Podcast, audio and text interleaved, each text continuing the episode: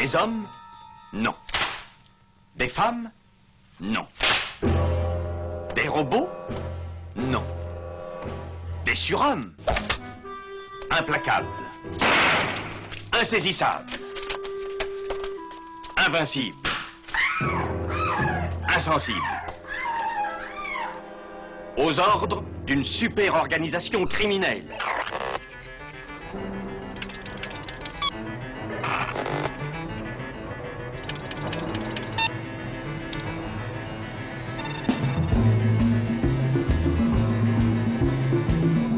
Impossible Rien n'est impossible pour... Culture prohibée. Bienvenue pour ce nouvel épisode de Culture Prohibée. Culture Prohibée, c'est l'émission hebdomadaire de la culture planète du Ciboulot animée par l'équipe des films de la Gorgone.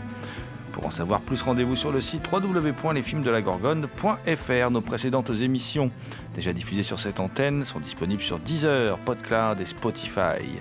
Culture Prohibée, c'est aussi un profil Facebook et un blog culture-prohibée.blogspot.fr. Et toi Qu'est-ce que tu cherches? Il sera mort avant le crépuscule. Ah oui?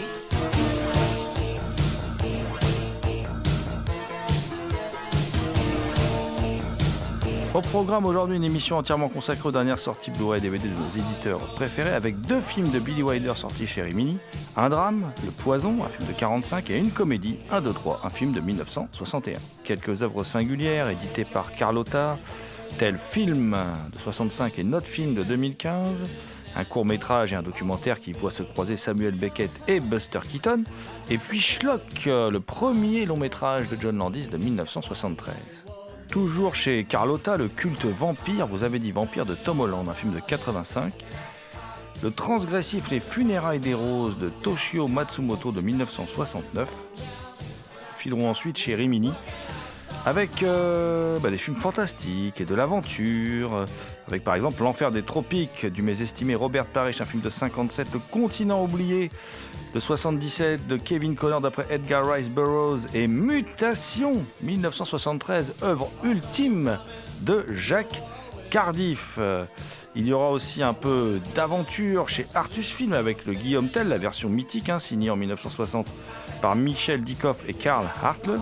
Encore de l'aventure, mais aussi du western chez Elephant Film avec côté héros sans peur et sans reproche venu d'Orient, Bagdad de 1949, Les Frères Barberousse de 1951, deux films de Charles Lamont, Le Fils d'Ali Baba, un film de 52 signé de Kurt La Mouche Noire Neumann, et Les Exploits d'Ali Baba de 65, un film de Virgil W. Vogel.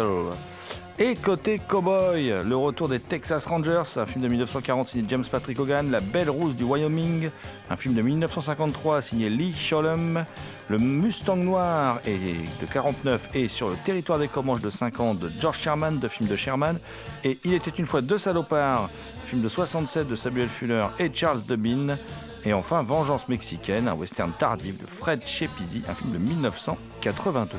Pour causer sortie Blu-ray et DVD, je suis accompagné de mon acolyte anonyme, mais qui ne l'est pas tant que ça. Je veux bien sûr parler de mon ami Thomas Roland, dit le loup-garou Picard, qui chaque nuit de pleine lune rédige de sanglants écrits pour la revue CRIF et le site culturepoint.com et sévit aussi sur Radio Campus Amiens pour une émission qui s'intitule À l'écoute du cinéma. Salut Thomas. Salut GG et salut à toutes. Oh, le souffle terrible de Thomas là qui sent l'usure d'une journée de studio particulièrement harassante. Euh, à moins que Thomas soit victime du poison, ce poison terrible dont Billy Wilder nous parle en 1945, dans un film qui est un drame. Euh, D'habitude, je vous parle des, des, comédies de Billy Wilder ou de ses films noirs. Et là, ben, on est face à un drame.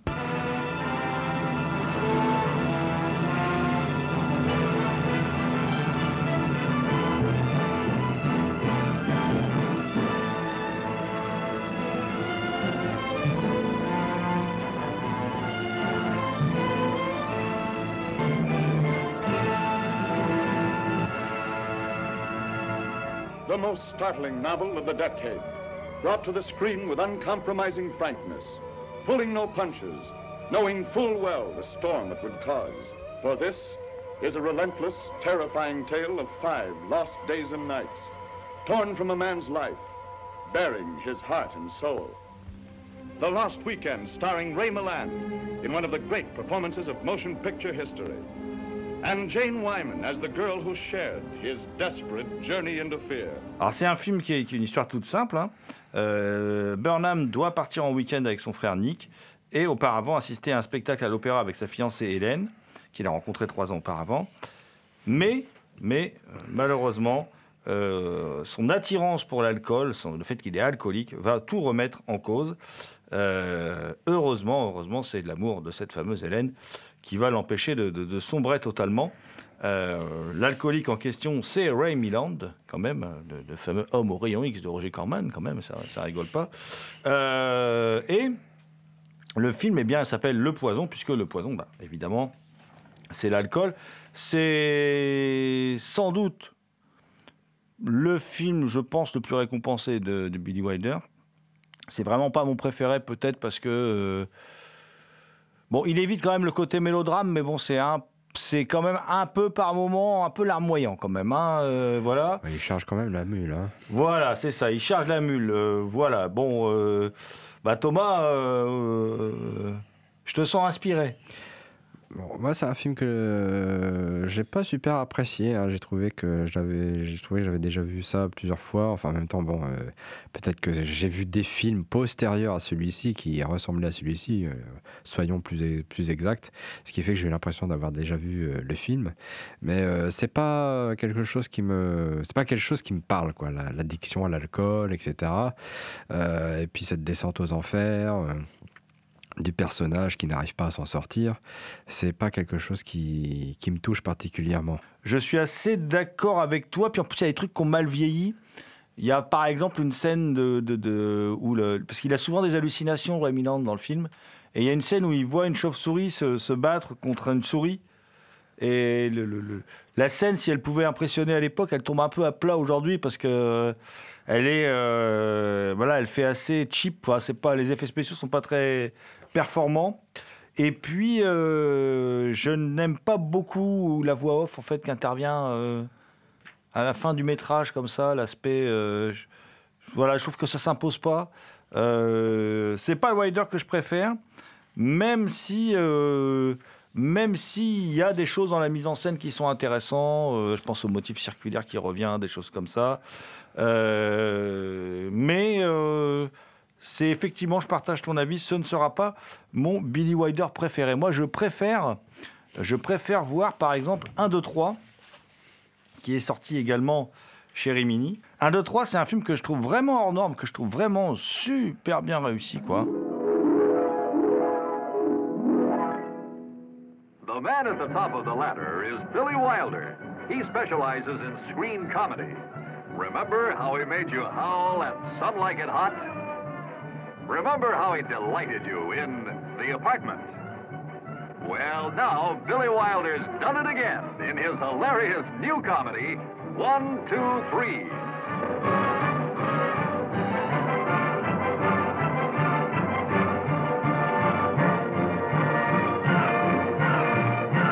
All right, here we go. First, get a barber and a manicurist up to the office. Next, call my lawyer. I want him here immediately. Next, I want to speak to the manager of the Berlin Hilton. Yes, sir. And send Ingeborg in here with pad and pencil. Yes, sir. Elma. One, two, hey. L'histoire, c'est celle de James Cagney, McNamara.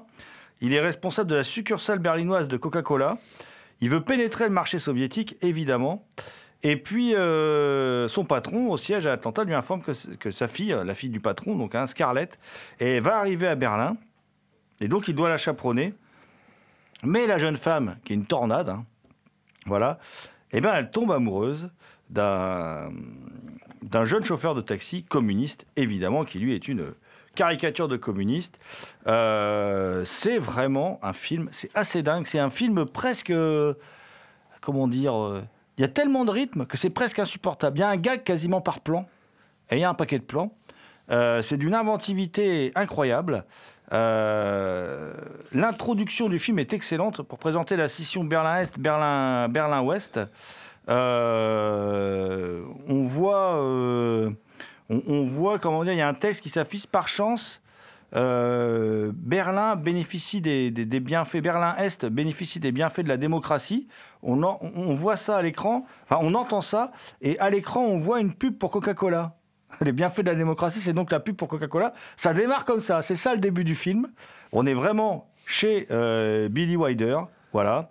En fait, c'est une rencontre entre l'URSS et le Coca-Cola, quoi. Voilà. C'est assez, euh, c'est assez drôle. D'ailleurs, il y a. euh, il y a plein de, gags euh, assez extraordinaires dans, le film.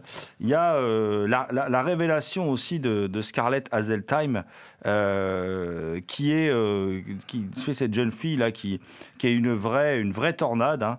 Euh, dans l'avion, elle séduit les trois pilotes. Hop, hop, à peine arrivée sur le sol. Déjà, James Cagney sait que ça va être compliqué quand elle arrive. euh, voilà. Euh, elle, est, elle, est, elle est- vraiment hilarante. Et puis, bon, bah, évidemment, elle séduit tous les hommes qu'elle rencontre. Il y a toujours ce côté trivial hein, chez, chez Billy Wilder. Mais trivial, mais sympathique, parce qu'en fin de compte, les mecs décident pas. quoi. C'est toujours les femmes, les femmes qui décident. Ensuite, il y a une scène aussi très rigolote dans un bar au moment où euh, il y a la fête et puis la, secrétaire fait son striptease avec un portrait de Khrouchtchev. Et puis le, portrait de Khrouchtchev avec les vibrations, il commence à bouger, à se détacher et on voit juste derrière, ils n'ont pas encore enlevé le portrait de Staline. Enfin, il y a plein, il y a plein de moments comme ça euh, très très drôles. Et c'est donc un film dont on, peut dire que un film très ironique. euh, dont on peut dire que même s'il n'est pas aussi réussi que La Garçonnière, qui avait un côté très, très, comment dire, beaucoup plus fin dans l'écriture, s'il va pas être aussi provoquant que certains l'aiment chaud, euh, ni euh, aussi grave par exemple qu'Embrasse-moi idiot, c'est quand même une comédie féroce, une comédie ultra rythmée, avec euh, tout le temps des jeux de mots. Euh, par exemple, à un moment, je sais plus, il y a des échanges. I said Karl Marx, notre Groucho, ou bien euh, il y, a- des petites phrases comme ça qui font des références. Scarlett has gone with the wind, par exemple, quand euh, bon, Scarlett s'en va. Il y a des gars complètement fous. hein, on est dans le comique, j'ai envie de dire marxien, mais voilà, hein, à la Groucho Marx. Il y a par exemple un moment de la choucroute plaquée or qui est vendue en tant que guirlande. On, est, carrément dans des gags surréalistes. voilà. Et euh, euh, comment dire et puis il y a ce, côté aussi, évidemment, c'est un peu facile. euh, le communiste devient une sorte d'avocat du capitalisme et le, grand patron devient bientôt un type qui va plaider le collectif. Voilà. Je m'arrête là et je- j'espère que, j'espère que je vous ai donné envie de voir ce film quand même assez dingue.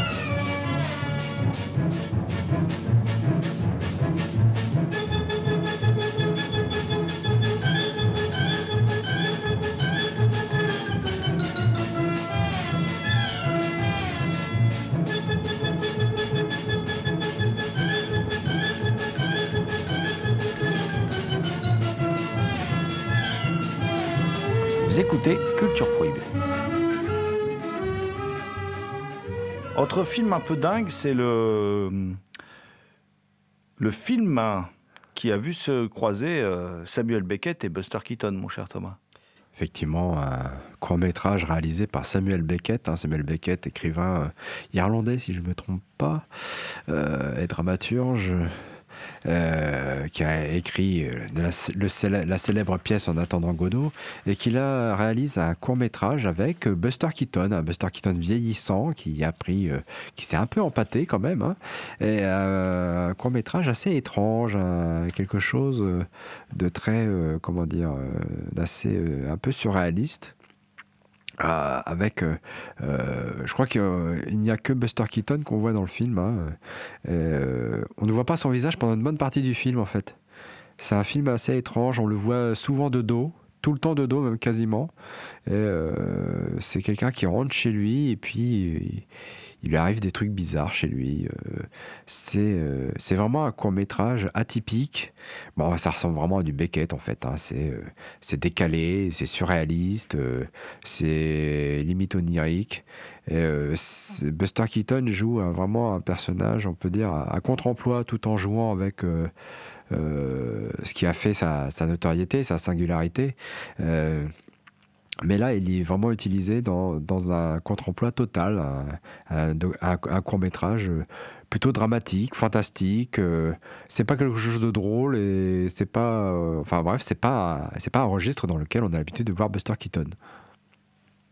Pour compléter un peu, je dirais que l'esthétique particulière de, ce court métrage, elle est due aussi à, Boris Kaufman, qui est le chef opérateur de Diga Vertov, euh, l'homme à la- le fameux réalisateur de L'homme à la caméra. Voilà, c'est lui le chef opérateur.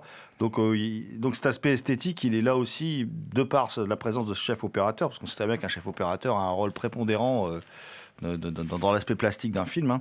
Euh, Il y a plein de choses qu'on apprend dans notre film, parce que film, Carlotta l'a accompagné de notre film, qui est un documentaire de 2015 de Ross Lipman sur le, sur le, tournage, le tournage de films, qui s'appelle film, hein, sur le tournage donc de films, Euh, et euh, tout ce qu'il y a autour du film. C'est assez rigolo. On apprend par exemple que euh, la production avait contacté Chaplin d'abord, qu'il a refusé et que Keaton a accepté parce qu'il il a même pas lu le scénario en fait, il savait même pas ce qu'il devait faire. Il avait pas un rond quoi, donc il avait besoin de pognon. Donc il a accepté ça sans trop savoir là où il se dirigeait. Euh, en fait, ce que dit euh, dans le documentaire, euh, ce qu'il dit, comment dire, Beckett, c'est j'ignore s'il a lu le texte, je doute qu'il l'ait approuvé ou aimé, mais il a accepté de le jouer.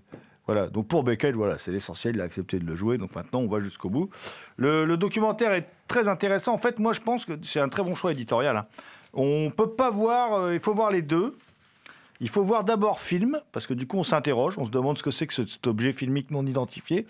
Et ensuite, euh, parce que Buster Keaton, il est excellent par contre, hein, il a un certain âge et tout, mais il a une présence, il a, voilà... euh, il, a- c'est un- bon, il joue très bien avec son corps, tout ça, c'est sa spécialité. Hein. Jouer avec son dos, c'est pas évident, quoi. C'est clair. Non, non, mais ça, je dis, il joue très bien avec son Ouais. corps, clairement, quoi. C'est. C'est signe qu'effectivement, il y, a- y du talent. Quoi. Et, et puis l'aspect plastique du film, voilà, j'en ai parlé, hein, qui, qui donne cet aspect euh, tout particulier euh, au film, qui est, un, qui est un drôle, drôle de film. From the dawn of man comes Schlock. Autre drôle de film euh, édité par, euh, par Carlotta, c'est Schlock, le premier film de John Landis. hein. Euh, un film un peu dingue, un film vraiment bien dingue d'ailleurs, dans lequel une sorte de. Un Schlock, le chaînon manquant, une sorte de gorille comme ça, un peu étrange. Euh, je crois que c'est le premier travail, de Rick Baker, je crois, professionnel. C'est lui-même qui est dans le costume. euh, attaque une petite ville euh, américaine et on a évidemment plein de gags. On est chez John Landis dans ce film quand même très singulier, alors qu'à- qui aujourd'hui peut paraître peut-être au niveau du rythme un peu longué, un peu, un mollasson. Moi, à sa première vision, j'avais la petite VHS sortie chez VIP, là, ça me paraissait super bien. Bon, là, quand je l'ai revu, effectivement, ça a pris un petit coup de vieux. Mais bon, c'est John Landis, quoi. En fait, je crois que c'est John Landis qui se cache sous le costume du, du, du- du singe, du schlock.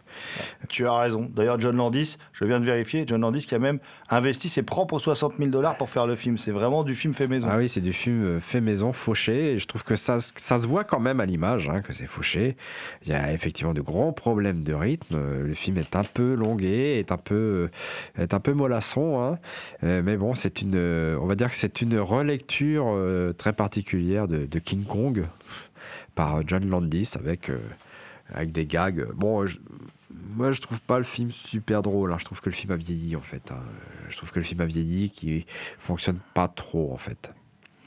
Ah, c'est aussi une relecture de 2001, l'Odyssée de l'espace. Entre autres, oui. Voilà, je crois qu'il relie beaucoup de choses. hein. Je peux pas résister quand même à la phrase qui ouvre le film. Après Naissance d'une nation, puis Autant on emporte le vent, 2001, l'Odyssée de l'espace, Love Story, maintenant, Schlock. First, birth of a nation. Then, Gone with the Wind. 2001, A Space Odyssey. Love Story. See you next Wednesday. And now, Schlock. There is no place to hide. No one is safe from Schlock. Schlock. Schlock. Le film, quand même, fait preuve de mauvais goût. Il y a des gags visuels plutôt bien amenés. Évidemment, c'est fauché, donc ça sent aussi un peu. euh, Bon, tous ces films qui. C'est comme le Dark Star de Carpenter, qui est très bien, mais qui a aussi des côtés fauchés. Bon, c'est plus des films de jeunes, des premières œuvres. euh, euh, façon punk quoi que ou do it yourself quoi que, que vraiment des, des films où on a déjà les moyens de faire quelque chose à la hauteur de ses ambitions c'est en tout cas le premier film de John Landis, c'est à voir, parce que si on est fan de John Landis, parce que John Landis, ça reste quand même un de nos petits chouchous. Nous, on l'adore, John Landis. Toujours chez Carlotta, un, film, un autre film culte, parce que Schlock, c'est quand même culte. Hein. On va pas se mentir, hein, c'est un film qui, qui jouit du, quand même d'un certain culte. Euh, je vais bien sûr vous parler de Vampire. Vous avez dit Vampire de Tom Holland. Alors Vampire, vous avez dit Vampire, c'est un film de, de 1985. C'est l'histoire de Charlie Brewster et non pas de Punky Brewster, euh, qui est un adolescent sans histoire et qui partage sa vie entre sa mère, sa petite amie, ses copains et ses séries préférées à la télévision et surtout une émission avec euh, un, un savoureux personnage joué par Roddy McDowall, qui, qui d'ailleurs recevra le prix d'interprétation dans, dans plusieurs festivals pour sa participation au Vampire, vous avez dit Vampire, qui est un type qui présente des séries B, bis, grimées un peu en, en, en vampire à la télé américaine. Il y a plein d'émissions comme ça à la télé américaine, de, toute façon. Donc, euh, Et- En, Van Helsing. Ouais, c'est une sorte de Van Helsing. Et surtout, euh, bah, du coup, aux yeux de, ce jeune homme, il apparaît comme un vrai chasseur de vampires. Lui, il croit que c'était, c'est vraiment un chasseur de vampires, euh, alors que c'est plutôt en fait un, un papy qui a du mal encore à, exister à la télé et qui a deux doigts d'ailleurs plutôt de prendre la porte que de, continuer son, émission. Euh, mais arrive un nouveau voisin, un nouveau voisin un peu étrange, un peu séduisant, qui s'avère être un monsieur aux dents longues, hein, puisque en fin de compte c'est un c'est un vampire. Alors au début l'ado, schéma classique, euh, l'ado euh, suppose que c'est un vampire. Est-ce que c'en est un? Est-ce que ce c'en est pas un? Voilà. Il, va vite découvrir que c'en est vraiment un. Il va aller chercher l'aide de Roddy McDowall pour justement combattre ce vampire, ce fameux vampire. Mais là, alors, le film a une esthétique très années 80, des effets spéciaux euh, euh, très organiques, moi comme j'aime bien, quoi. Voilà, même si certains sont un peu foireux et tout, c'est pas grave.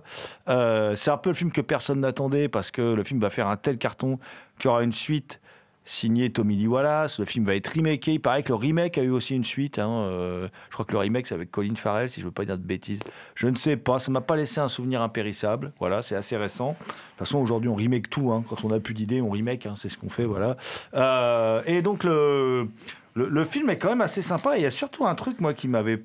Là, quand je l'ai revu, qui m'a frappé. C'est ça qui est bien avec les, bons, les, bons, les bonnes séries B, parce que c'est une très bonne série B. Moi, à la revoyure, là, j'ai été agréablement surpris. euh, parce que des fois, quand on voit des trucs qui nous ont plu à dos, quand on les revoit, euh, moi, je l'ai vu à sa sortie. En plus, je l'ai vu en salle, moi, ce film-là. Donc, euh, c'est vraiment, j'avais 11 ans. euh, c'était interdit aux moins de 13 ans. C'était le grand frisson. Je suis allé avec un, un voisin qui avait l'âge de rentrer dans la salle. Et c'était, à l'époque, c'était interdit aux moins de 13 et 18. C'était, maintenant, c'est moins de 12 et 16, mais à l'époque, c'était 13 et 18. Et, et en fait, le- moi, j'avais adoré.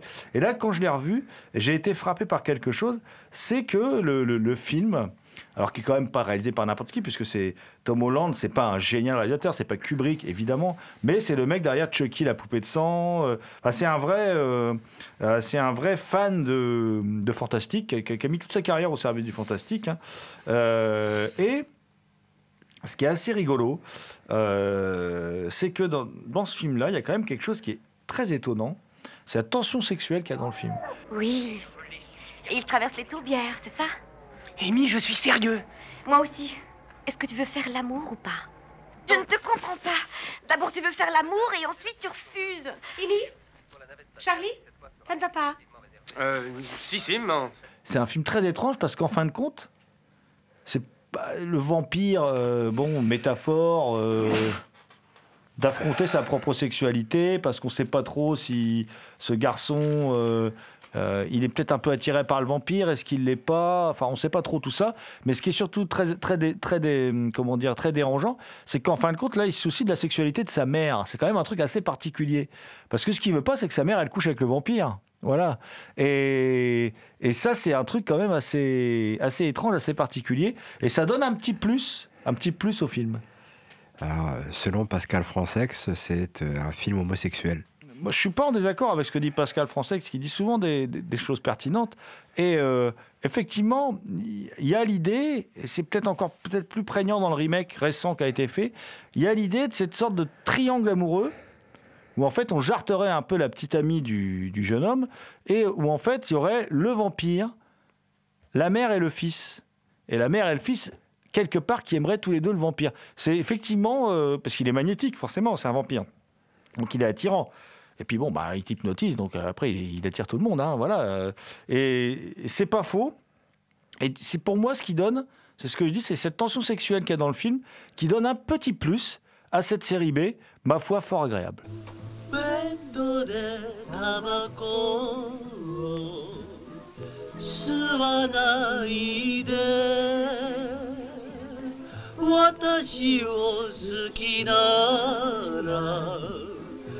火を消して瞳を閉じて優しい夢を甘いシャネルのため息が今夜もあなた Vous écoutez Culture Prohibée, spéciale sortie Blu-ray et DVD.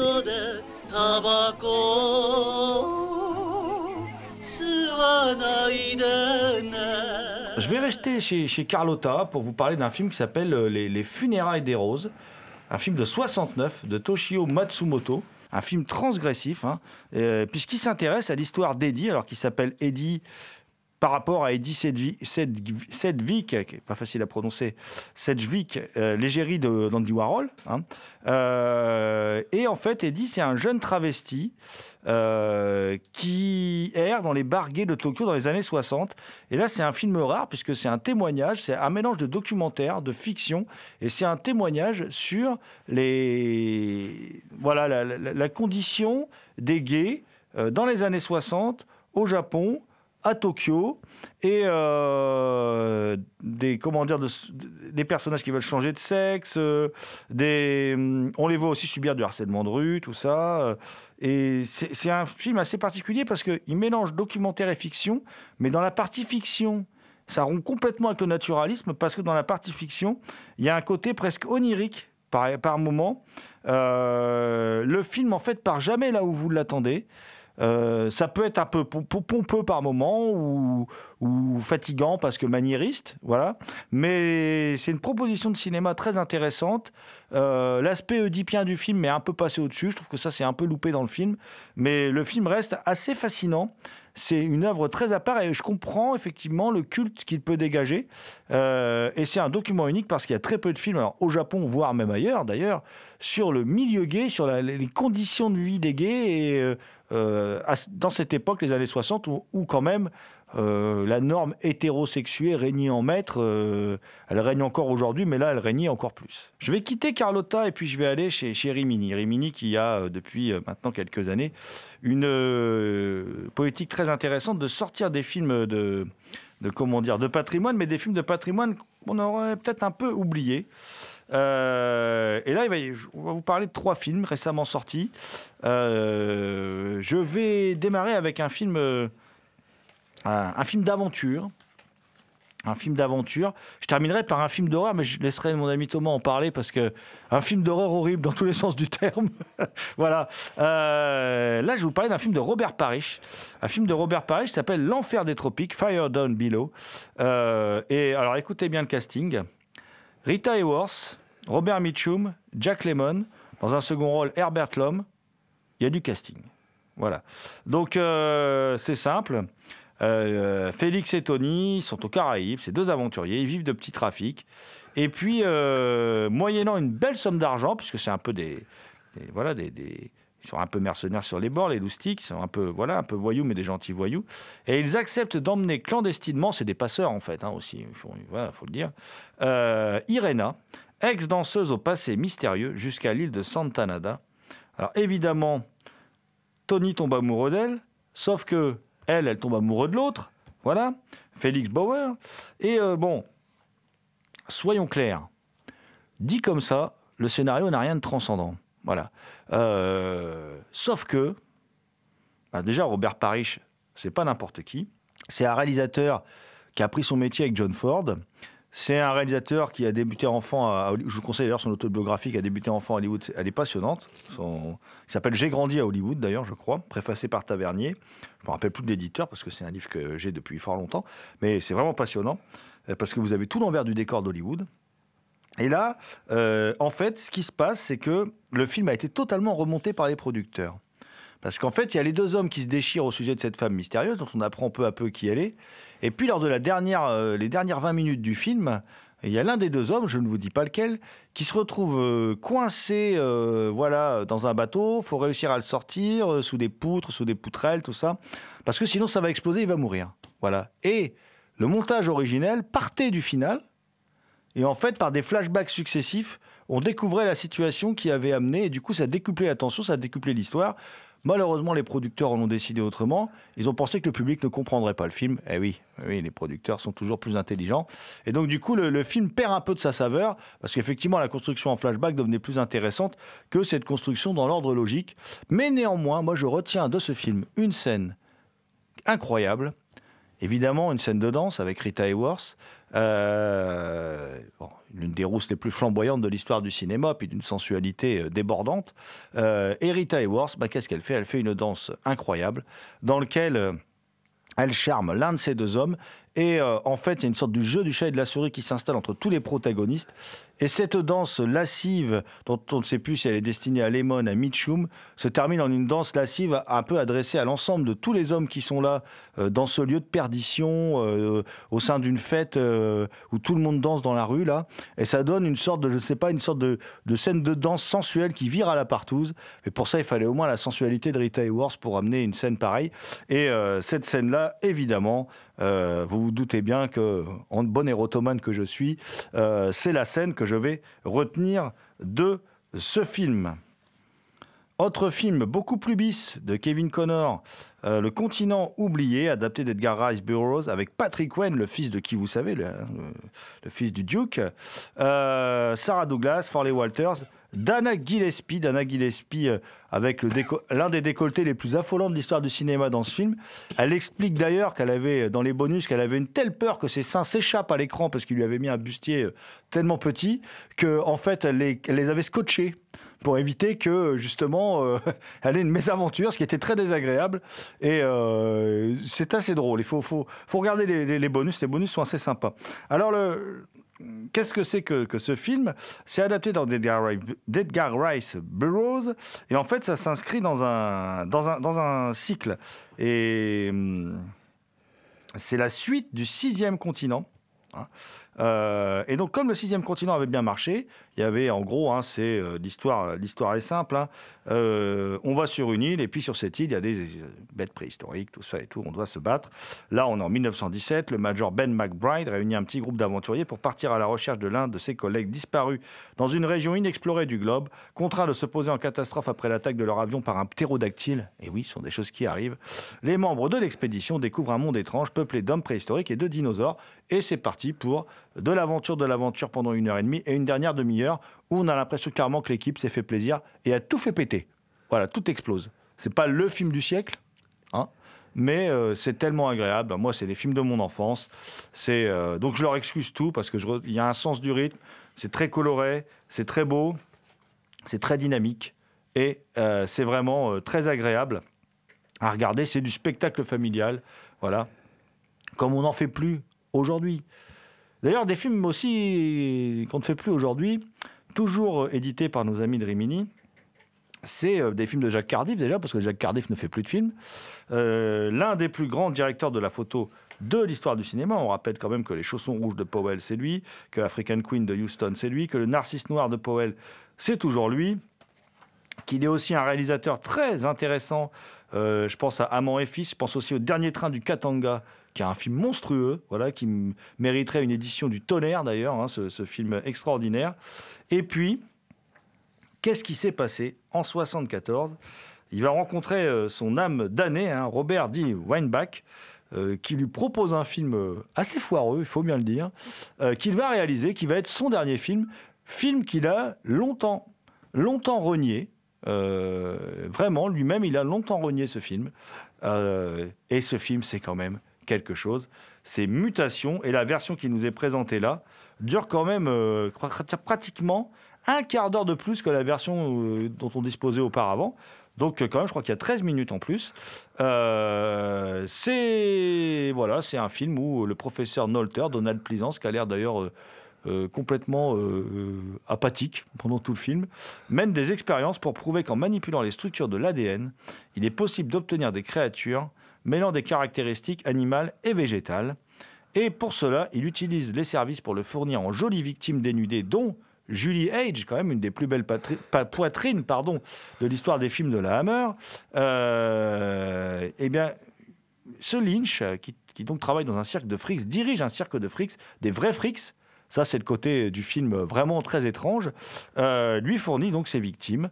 Et euh, ça donne donc Mutation, qui est sincèrement, hormis la photo qui est vraiment très belle, mais bon, en même temps, c'est Cardiff, quoi, mais qui est sincèrement, sinon, euh, une série Z avec une belle photo, on va dire les choses. Pour son dans la série Z, quand même, les maquillages sont déplorables, les, les monstres sont hilarants, absolument pas effrayants du tout. En gros, euh, c'est quand même un objet filmique non identifié, ce truc. Enter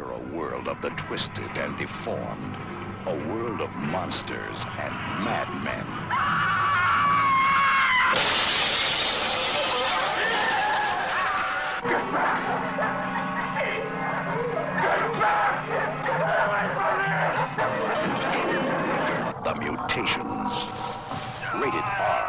Je dis, c'est c'est quand même pas mal de pouvoir revoir des films de série Z comme ça, édités en DVD Blu-ray. Au moins, au moins, il n'y a pas que de la, la place que pour des gros films, des blockbusters euh, euh, qui bouffent tout et qui uniformisent tout, le regard comme les productions. Bah, ce qui est intéressant, c'est qu'en plus, c'est une belle édition. C'est-à-dire a, il y a- un livret euh, fort sympathique, euh, un livret fort sympathique que j'ai là entre les, entre les mains, qui doit être écrit, je crois, par Marc Toulek, l'habitué Marc Toulek. Et surtout, c'est aussi, euh, c'est aussi, comment dire, il faut savoir que Vincent Price devait tenir le rôle et puis euh, Plaisance l'a remplacé au pied levé. Mais c'est surtout effectivement une époque où on produisait des films comme ça, on ne les produirait plus aujourd'hui. Enfin, je veux dire, euh, c'est un peu l'équivalent euh, de, je ne sais pas, d'un type qui irait chercher aujourd'hui l'un des plus grands directeurs de la photo en activité. Et puis il lui dirait euh, Bon, tu veux pas me faire un film avec des frics, euh, des filles à poil, des monstres en caoutchouc et puis un savant fou et puis, Ah, et ça m'a l'air sympathique tout ça. voilà, c'est- et donc voilà, donc on est là-dedans et la copie est superbe. La copie est superbe. Et, et par contre, le film a un aspect, du coup, avec les minutes en plus qu'on n'avait pas, là, euh, tout le début du film, en fait, qu'on n'avait pas. Le film a aussi clairement un, a, Oui. a clairement un aspect psychédélique. Ouais. Voilà, avec des images un peu venues d'ailleurs. Voilà, euh, des images de plantes qui poussent comme ça, mises en accéléré. Enfin bon, euh, des trucs assez expérimentaux. Et le film est vraiment singulier, même si je trouve que c'est nul. Mais, mais on ne peut pas s'empêcher, on ne décroche pas de l'écran parce que, d'ailleurs, c'est devenu culte. Aussi pour sa galerie de frics, parce que sa galerie de frics, elle a un côté un peu flippant aussi, hein, quand même, faut dire les choses. Euh, et voilà, c'est un drôle de film qu'on vous conseille vivement. En tout cas, c'est un film totalement culture prohibée pour le coup.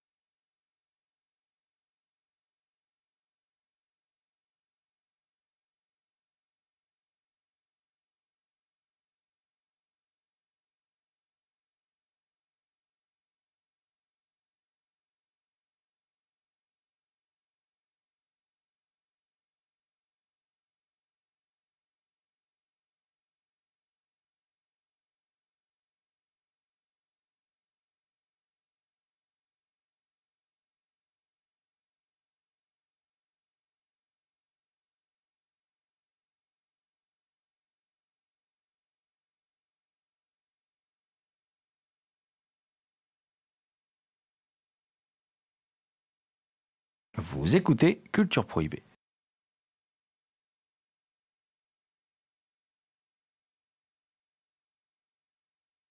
On est un peu pris par le temps, mais j'ai encore plein de films dont je vais vous parler, donc je vais essayer d'aller très vite.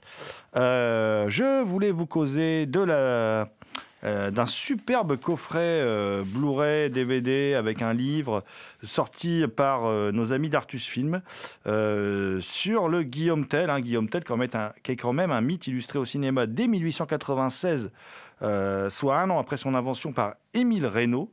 Et là, c'est en Suisse, forcément, puisque c'est quand même... euh, en Suisse, c'est un mythe très populaire. Euh, c'est en Suisse qu'en 1960, Michel Dikoff et Karl Hartle signent cette version, qui est un vrai petit classique du genre, hein, que nous propose euh, Artus Film dans- un superbe Mediabook. Et je tiens à souligner que le livre est passionnant de David Lépée, un livre de 80 pages qui s'appelle Guillaume Tell de l'histoire à la légende. Alors, le film se déroule à la fin du XIIIe siècle. Le bailli Gessler, aux ordres de- des Habsbourg et du Saint-Empire romain germanique, impose sa tyrannie aux habitants des cantons d'Auschwitz et Uri. Les paysans doivent payer de plus en plus d'impôts et subir les humiliations des gardes. Heureusement, Guillaume Tell va prendre la tête de la révolte et libérer le peuple du joug des oppresseurs. Voilà, et donc ça donne un chouette film. Euh, c'est une super production suisse, et oui, ça, se peut, c'est possible. Euh, et il y a a- c'est un côté très naïf. Voilà. Euh, Il y a aussi un petit côté paillard, il y a un petit côté capé épais, euh, euh, les films qu'on aimait bien, comme les films d'une belle, tout ça. Enfin bon, moi, moi vraiment, c'est le genre de film que, que j'aime beaucoup. Et puis c'est un film qui a du souffle, c'est ça qui est intéressant. Euh, Il y a par moments des moments assez violents. Il y a même une tentative de viol dans un film familial. C'est quand même des choses qu'on voit, qu'on voit rarement. Euh, Il y a un homme qui se fait passer les yeux au fer rouge, par exemple, qui est, une scène aussi, euh, qui est une scène aussi assez, assez violente. L'autre intérêt du film, l'autre- aspect singulier en tout cas du film, c'est que Guillaume Tell, en fin de compte, il vient en gros qu'au bout d'une demi-heure de film. Et le film raconte aussi autre chose. Le film aussi s'attarde sur sur l'aspect, sur une cer- certaine plastique, sur une certaine. Par moment, on est presque dans Heidi, dans les grandes montagnes suisses, voilà, tout ça, c'est assez beau. Euh, non, c'est vraiment un chouette film. Euh, si vous avez gardé votre âme d'enfant, c'est euh, une adaptation de Guillaume Tell parmi les meilleurs. Encore de l'aventure maintenant, mais euh, de l'aventure et du western. On, va aller chez Elephant Film, avec côté héros sans peur et sans reproche venus d'Orient, Bagdad et les frères Barberousse, euh, deux films de Charles Lamont, l'un de 49, l'un de 51, le deuxième. Euh, et euh, alors, il y a ces deux films-là. Il y a Le Fils d'Ali Baba de Kurt euh, Neumann, qui est le réalisateur de La Mouche Noire, qui est, de 52. Les Exploits d'Ali Baba de 65 de Virgil W. Vogel.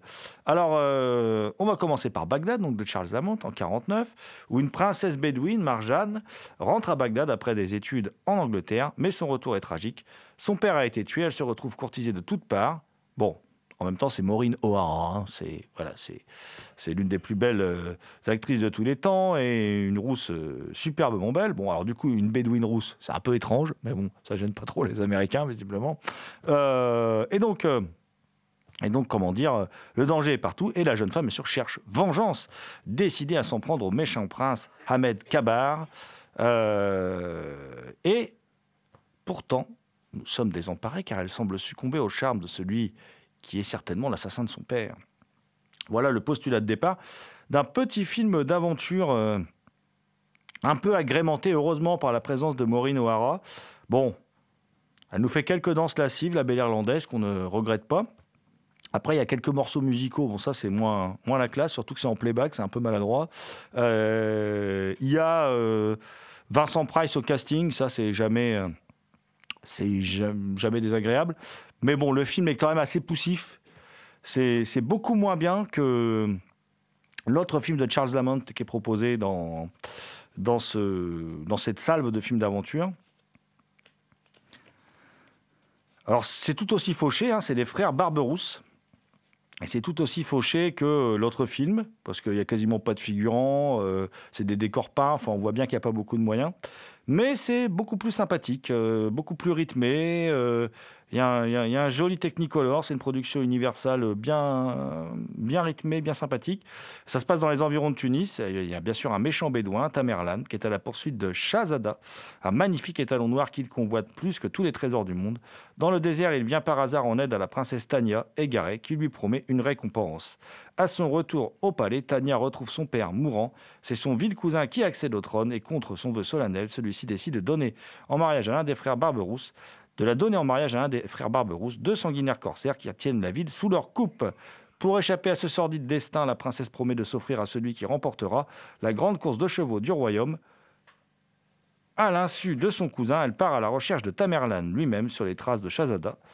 Et entre le fier bédouin et la fière princesse, la rivalité se mue peu à peu en passion. Alors évidemment, il y a toujours Maureen toujours très belle. Ils ont gardé le même casting, hein, quasiment, c'est plus simple. Euh, Jeff Chandler, euh, qui en fait des tonnes, mais c'est très bien. Euh, et voilà, c'est hyper rythmé. Il y a des péripéties tout le temps. C'est beaucoup mieux troussé que le précédent, étonnamment. C'est assez sympathique. Tout aussi sympathique est le, fils d'Ali Baba. hein. Bon, bah voilà, hein, c'est pas besoin de vous expliquer plus longtemps qui c'est donc le fils d'Ali Baba, mène une existence tranquille, peinard. Et puis un jour, Kiki, qui est une jolie, une jolie jeune femme, vient frapper à sa porte pour solliciter son aide. Elle s'est échappée du harem où un ignoble calife la retenait prisonnière avec sa maîtresse, la princesse Azura. Elle est bien sûr poursuivie par les hommes de main de ce vil euh, personnage. Et, euh, eh bien, euh, comment dire, euh, Kashma Baba va donc la conduire dans le palais de son père. Là aussi, c'est un peu fauché, mais le Technicolor est très beau. C'est la surprise, c'est de retrouver Piper Laurie, euh, qui est toute jeune et au sommet de sa beauté. Piper Laurie, c'est la maman de Carrie dans le film de Brian De Palma. Euh, là, elle est beaucoup plus jeune, évidemment. Il y a aussi la très séduisante Suzanne Cabot. Euh, et puis le clou du spectacle, c'est de retrouver Tony Curtis. Tony Curtis dans un de ses premiers rôles. Donc c'est assez marrant de le voir dans, ce film d'aventure un peu oriental.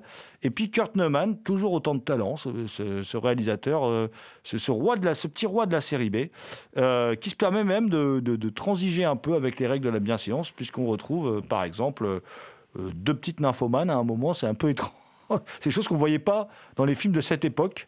Je termine cette petite salve d'aventure par les exploits d'Alibaba de Virgil W. Vogel, d'un film de 65. C'est le, pour moi, c'est le moins intéressant euh, de tous les films présentés. Réutilise des, des stock shots de, la, de l'excellente version de 44. Euh, donc, euh, bon, c'est. euh, Pour moi, ça reste un- une petite illustration d'Alibaba. Côté cowboy, maintenant, on va terminer notre euh, émission d'aujourd'hui avec une petite série de films de cowboy. Ils sont tous présentés par Jean-Pierre Dionnet. Des westerns dans lesquels on va retrouver en premier le retour des Texas Rangers. Ah, tout ça, c'est chez Elephant Film, un film de 1940 de James Patrick Hogan. Petite série B avec un casting de fou furieux, puisqu'on y retrouve Broderick Crawford, Anthony Quinn, Robert Ryan. Ah, Excusez-moi du peu. Et évidemment, bah, ça se passe quoi? Qu'est-ce que ça raconte? On est en 1930. Euh, donc du coup, il y a des voitures, tout ça et tout. Enfin bon, voilà. Euh, Il y a un énorme ranch, c'est le White Sage Ranch. Euh, tout est tranquille, jusqu'à évidemment des méchants, des malfaiteurs dans le pâturage. Et donc pour s'en débarrasser, on va devoir faire appel aux Texas Rangers. Voilà. Donc un film qui dure à peine plus d'une heure. Et c'est tant mieux, parce qu'il faut dire que c'est pas extraordinaire. C'est bon. Ça a le mérite d'être bien rythmé, hein. mais franchement, c'est un peu les gentils Texas Rangers contre le reste du monde. Ça manque de nuances. On a vu mieux, on a vu mieux, on a vu mieux, voilà. Euh, tel par exemple cette Belle Rousse du Wyoming de Lee Cholem, encore avec Maureen O'Hara, qui décidément est dans tous les films édités par Elephant Film. Euh, où là, bah, effectivement, le script est un peu plus complexe. hein. Euh, Il y a de la politique, euh, il y a deux propriétaires de ranch qui s'affrontent. Et puis, euh, il y a la belle Maureen O'Hara en femme forte.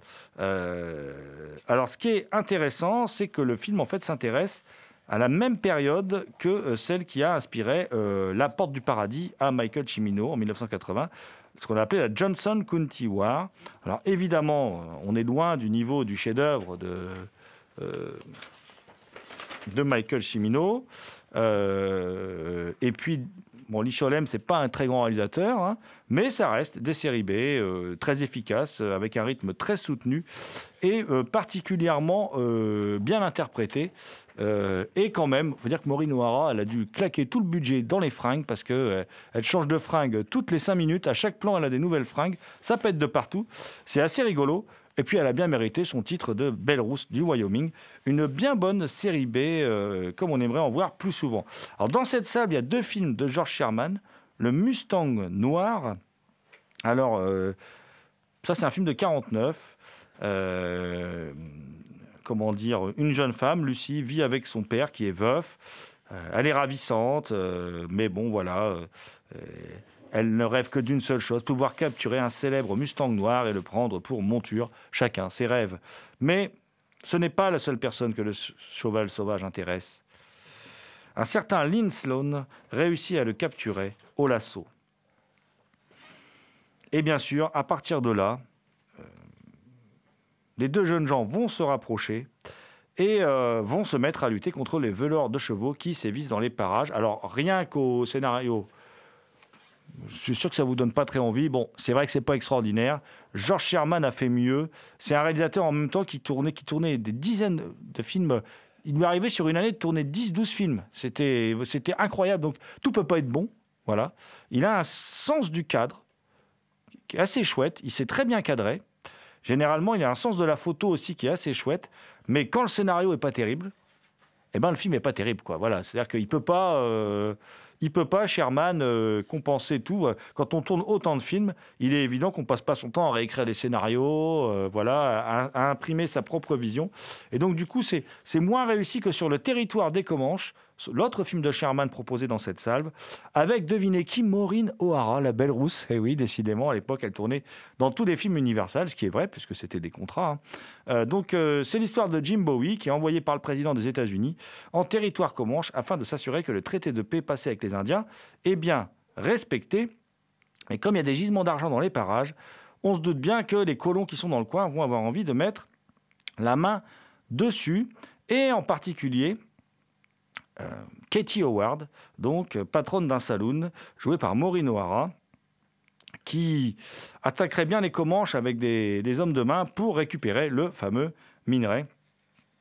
Et effectivement, bah, si je vous dis euh, Jim Bowie, bah, ça va vous rappeler quelque chose.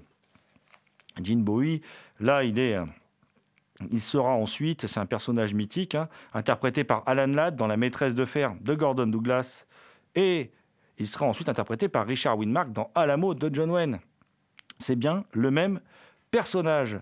Euh, le film là présent, en plus, c'est un film euh, qui est pro-indien. Il est tourné la même année que La Flèche brisée de Delmer Devs et La Porte du Diable d'Anthony Mann. Ça fait partie des premiers westerns donc pro-indiens. Rien que pour ça, il mérite euh, d'être vu. Et puis il y a Maureen O'Hara. Maureen O'Hara, c'est toujours voilà, euh, c'est toujours l'occasion de regarder un film. Je... Il reste deux films à chroniquer, donc je vais très vite, juste pour vous dire qu'il y a Vengeance mexicaine, Barba Rosa, un film de 82 de Fred Chepissi, qui est un film un peu étrange, euh, vraiment étrange, avec Gary Buzet et Willie Nelson, le chanteur de country, euh, dans lequel c'est une histoire de, en fait, de d'initiation hein, euh, au 19e siècle, euh, un ancien qui prend en charge un jeune homme euh, dans le cadre d'une histoire de vengeance. Un film très étrange, parce que très elliptique, par moments très décousu, on n'arrive pas à s'atta- s'attacher au personnage. Pourtant, c'est un film qui vous captive, qui vous envoûte, vous ne savez pas pourquoi. Donc c'est un film très intéressant, malgré tout son côté bancal. Et puis je vais aller très vite, je termine là-dessus, sur Il était une fois deux salopards, de Samuel Fuller et Charles Dubin. Arrêtez d'imaginer que c'est extraordinaire. En fait, c'est un film de 67 qui est un montage de deux épisodes de la série TV Le Virginien, avec en guest Lee Marvin dans l'un et Charles Bronson dans l'autre. Des épisodes tournés, euh, le premier est tourné en 63 par Samuel Fuller avec Lee Marvin, le second quatre ans plus tard avec Charles Bronson. Donc les producteurs malins nous pondent un prologue pour essayer de lier tout ça, pour euh, qu'il y ait une vengeance entre les deux stars. Euh, tout est permis puisque par exemple on découpe des plans de Bronson qu'on colle sur la pellicule euh, pour le mettre dans le décor de 1967. C'est assez moche, c'est assez ridicule. Disons que c'est un objet filmique non identifié, c'est un travail de producteur et c'est une curiosité, mais ne vous attendez pas à découvrir un inédit de Samuel Fuller qui serait extraordinaire. On the road again. Just can't wait to get on the road again. The life I love is making music with my friends. And I can't wait to get on the road again. On the road again. Going places that I've never been. Seeing things that I may never see again. I can't wait to get on the road again.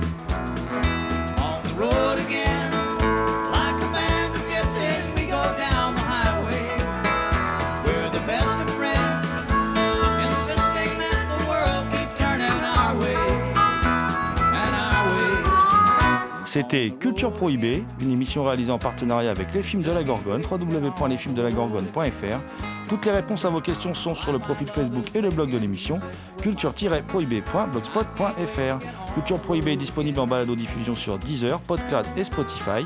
Culture Prohibée était une émission préparée et animée par votre serviteur Jérôme Potier dit Gorgone, assisté pour la programmation musicale d'Alexis dit Admiral une émission animée avec Thomas Roland dit le Loup-Garou Picard. And the last but not the least, je veux bien sûr parler de Léomania à la technique. Salut les gens, à la prochaine.